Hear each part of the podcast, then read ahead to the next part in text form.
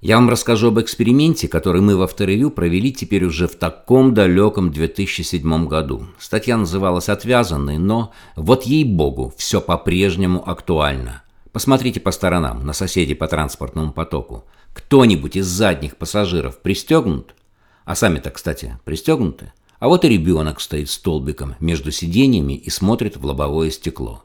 Хотите знать, что может произойти, если через пару секунд в лоб этой беспечной компании вылетит потерявший управление встречный автомобиль? Догадываетесь? Боюсь, что даже не догадываетесь. Мы-то догадывались, но все же решили узнать. И узнали. Вместе со специалистами АвтоВАЗа мы провели два уникальных краш-теста. Разбили два автомобиля с непристегнутыми манекенами. Слушайте и затем не говорите, что вы не знали. Вообще-то краш-тесты с непристегнутыми манекенами не новость. Например, в США такие испытания проводятся в законодательном порядке. Специалисты управления дорожной безопасности считают, что надувные подушки должны быть рассчитаны в том числе и на защиту непристегнутых седаков. Но в Европе такие испытания не предусмотрены, а уж в России и подавно. Итак, насколько опасно быть непристегнутым? И кому опаснее не пользоваться ремнями? Водителю, переднему пассажиру или задним седокам. Раньше на все наши предложения провести подобный эксперимент специалисты отвечали отказом. Их можно понять, манекенов жалко. Ведь каждый манекен гибрид 3 стоит около 100 тысяч долларов. Но, честь и хвала специалистам по пассивной безопасности АвтоВАЗа, они согласились. Но, конечно, подстраховались. Непристегнутые манекены во время эксперимента было решено держать на поводке, роль которого выполняет страховочный ремень длиной чуть более метра. Этого достаточно, чтобы не стеснять их э, свободы передвижений по салону, но в то же время такая страховка не позволит оборваться кабелям, идущим от датчиков к расположенной в багажнике регистрирующей аппаратуре, а главное, предотвратит вылет манекенов из салона. Удар проведем по той же схеме, что и в других краш-тестах авторевью. Водительской стороной передка с 40% перекрытием в деформируемый барьер, который имитирует бампер встречной машины. И все же скорость мы решили снизить. Не 64 км в час, как обычно, а всего 50 км в час. Опять же из опасений за сохранность манекенов. И не зря снизили. Итак, разобьем два автомобиля. Почему два? Почему бы не посадить все четыре манекена без ремней в одну машину, разогнать ее и ударить?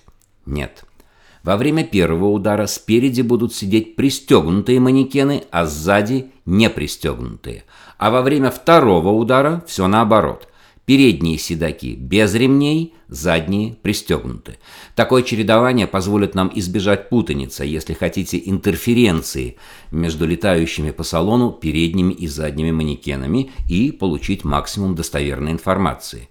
Вдобавок, мы посадили на заднее сиденье еще и ребенка. Это манекен, имитирующий малыша 6 лет весом 22 килограмма.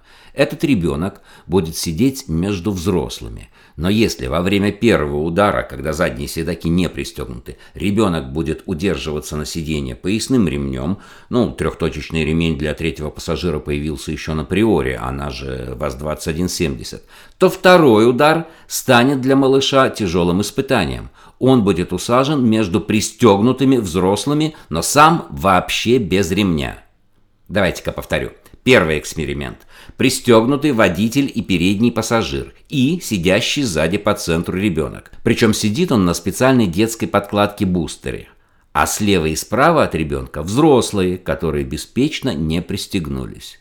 Разгоняется первый автомобиль, удар и... Автомобиль отскочил от барьера, замер. Давайте подойдем. Вроде бы ничего страшного.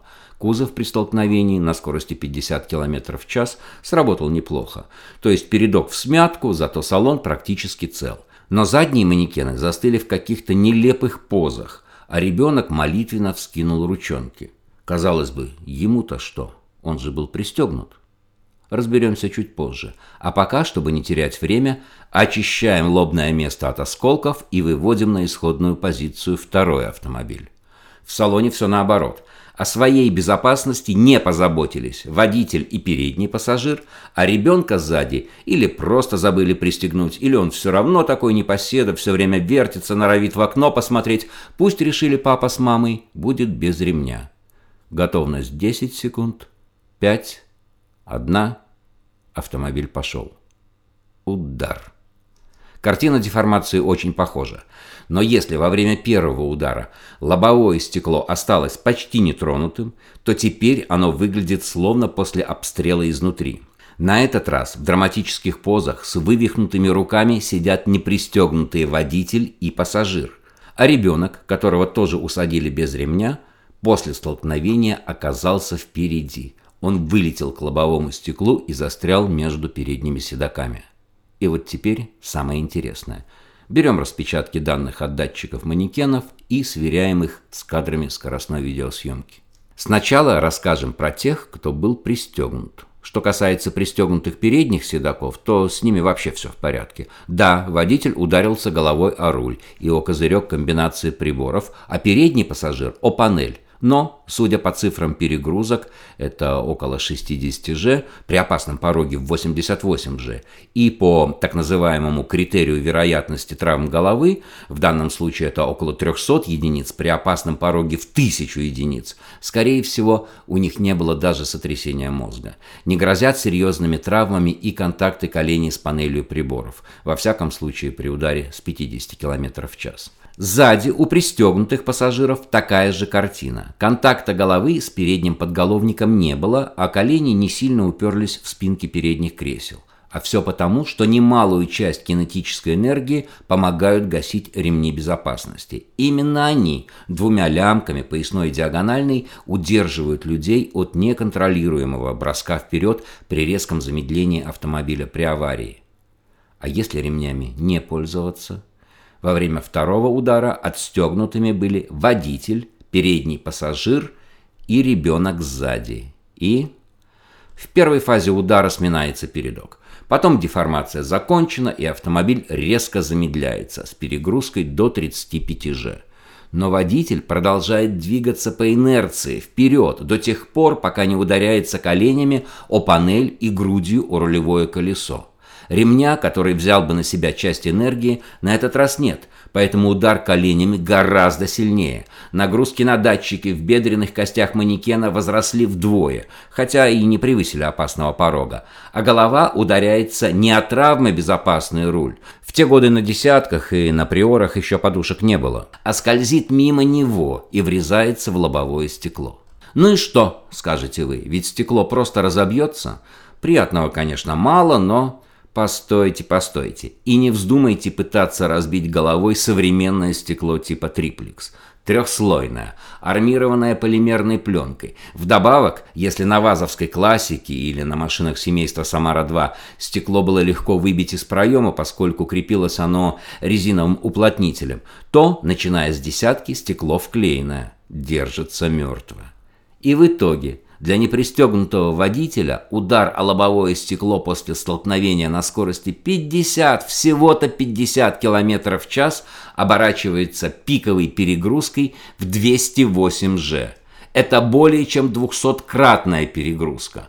Замедление на критичном для головного мозга 3-миллисекундном промежутке времени превысило опасный порог 88 G и достигло 94 G. Мало того, поскольку лобовое стекло в современных машинах установлено от лога, человек при ударе о него неизбежно запрокидывает голову, что и зафиксировали датчики в шейных позвонках манекена водителя. Их выламывало назад с моментом 88 ньютон-метров. Это при безопасном пороге в 57 ньютон-метров. Правому пассажиру еще хуже, чем водителю головой о стекло, он ударяется примерно с такой же силой. Пик замедления достигает 190 G. Но шею у него выламывает назад с чудовищным моментом в 154 ньютон-метра, практически втрое выше опасного порога. Много это или мало, но представьте, что к вашему затылку приделан рычаг метровой длины, на который роняют 15-килограммовую гирю. Сможете удержать голову?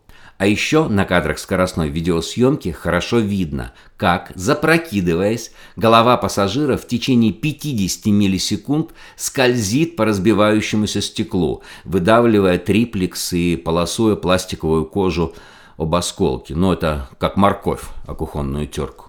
Выходит, что шансы получить серьезные травмы головы и шейных позвонков у непристегнутых водителя и пассажира в три раза, еще раз, в три раза выше, чем у пристегнутых.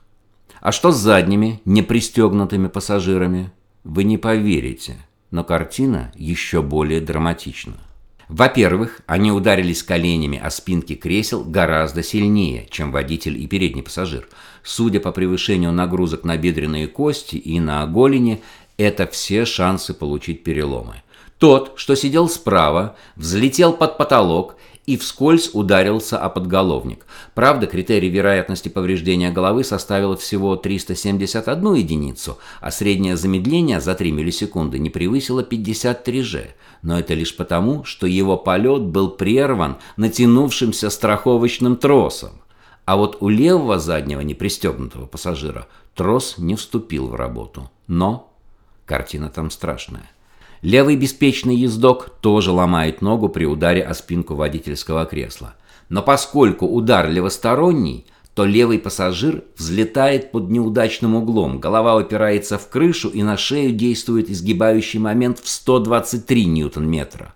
Перелом шейных позвонков. Вдобавок бедолага ударяется левым плечом о среднюю стойку. Тело получает еще и вращательный импульс. Поэтому при сокрушительном ударе о подголовник с громадным 3-миллисекундным замедлением в 123 G, в пике это более чем 180-кратная перегрузка, он вторично ломает шею от изгиба уже в другой плоскости с моментом в 100 ньютонометров. Шансов выжить минимум. И это, повторю, всего лишь на скорости 50 км в час. На заднем сиденье. А пристегнутые пассажиры на заднем диване лишь слегка упираются коленями в спинки передних кресел. Без жестких ударов головой, без сколько-нибудь опасных нагрузок на шейные позвонки, с минимальным давлением на грудь от э, лямок ремней. Нужны ли еще аргументы в пользу ремней для задних пассажиров? Еще как нужны. Ведь в обеих машинах был ребенок. Был. Непривязанный малыш улетел вперед и ударился головой о лобовое стекло. Его не смогли остановить ни контакт с водительским подголовником, ни касание плеча манекена водителя. Это гарантированная смерть, и едва ли стоит уповать на чудо. Пристегнутый поясным ремнем ребенок никуда не улетел, и благодаря подкладке бустеру он даже не выскользнул из-под лямки. Но при отскоке тот взрослый манекен, что сидел справа, просто упал на ребенка сверху и припечатал его всем своим 75-килограммовым весом. Ребенок, если и выживет, то почти наверняка останется инвалидом. Вывод ясен? Даже если вы пристегнулись сами и правильно усадили своего малыша сзади, все может закончиться трагедией, если человек по соседству не воспользуется ремнем.